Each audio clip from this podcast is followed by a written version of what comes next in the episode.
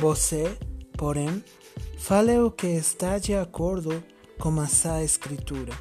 Tito, capítulo 2, verso 1. A paz do Senhor, igreja, bom dia. Eu convido vocês a abrir o seu coração e a pedir a Deus que fale conosco através desse devocional.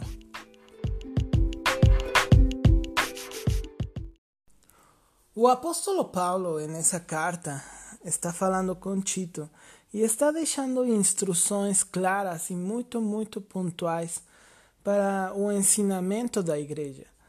Muitas das ocasiões, irmãos, pensamos que ser cristão é simplesmente assistir na igreja, escutar a pregação, louvar e já era. Mas, irmãos, cristãos, é, nós precisamos também ser um exemplo de vida para aquelas pessoas que estão lá fora. Brilhar mesmo, não brilhar só um pouquinho. Porque as pessoas acham que brilhando é simplesmente ter fé, é simplesmente assistir na igreja, é simplesmente postar uma palavra, ou ler um verso bíblico, ou ler um louvor, ou, ou tocar na igreja, ou ter alguma função dentro da igreja. Mas vai muito além disso. Ser cristão, irmão, precisa também de, de comprometimento e de uma vida diferenciada daqueles que estão lá fora. Nesse caso, sempre que, que nós temos o devocional, eu convido para vocês lerem o capítulo todo, né? Por exemplo, aqui no verso 3, no verso 2, fala Paulo a Tito que ele tem que ensinar aos homens mais velhos a serem modestos, dignos de respeito, sensatos e sadios na fé, ok? Mas também no amor e na perseverança. Tudo isso parecem qualidades de, de cristãos super-heróis, mas teria que ser de um cristão eh, normal. Não, não deveria de ser de um cristão simplesmente eh, super fantástico, né? Não. Cada um de nós deveríamos de fazer tudo isso, ser sensatos, ser honestos, ser dignos de respeito, de amor, né? Poder sempre, irmãos, brilhar em totalidade para aqueles que estão precisando. Paulo não só fala sobre os homens, né? Mas também fala para as mulheres é, ser reverentes nas suas maneiras de viver, né? E assim, muitas, muitas, muitas qualidades que nós como cristãos devemos ter. Qual é o ensinamento de tudo isso, irmãos? Às vezes nós damos conselho e às vezes o conselho que estamos dando não está dentro da, dessa doutrina. Uhum.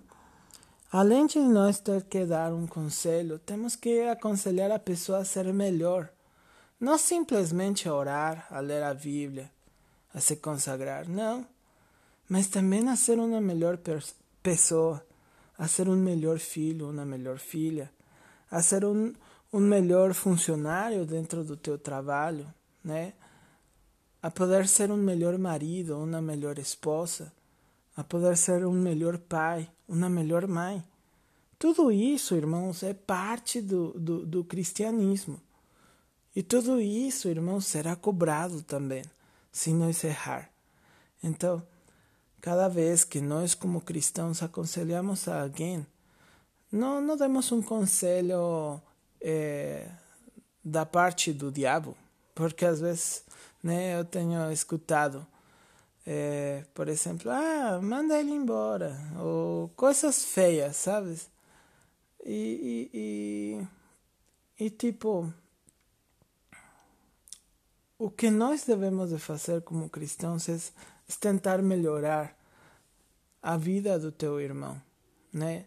Dar um bom conselho, fazer com que com que os nossos irmãos, com que nós mesmos venhamos a crescer e a ser melhores cada dia, né? Não é só simplesmente dobrar os seus joelhos e orar, não é simplesmente ler a Bíblia, não é simplesmente louvar, é se consagrar também, mas também é viver A palavra de Deus nos fala assim que nós temos que ser mais do que ouvintes da palavra de Deus, que nós que, temos que ser fazedores da palavra de Deus, né? Temos que agir conforme ela ela nos fala e ela nos ensina. Então, irmão, eu deixo esse conselho para você. Que Deus abençoe seu dia. Que você tenha uma semana maravilhosa.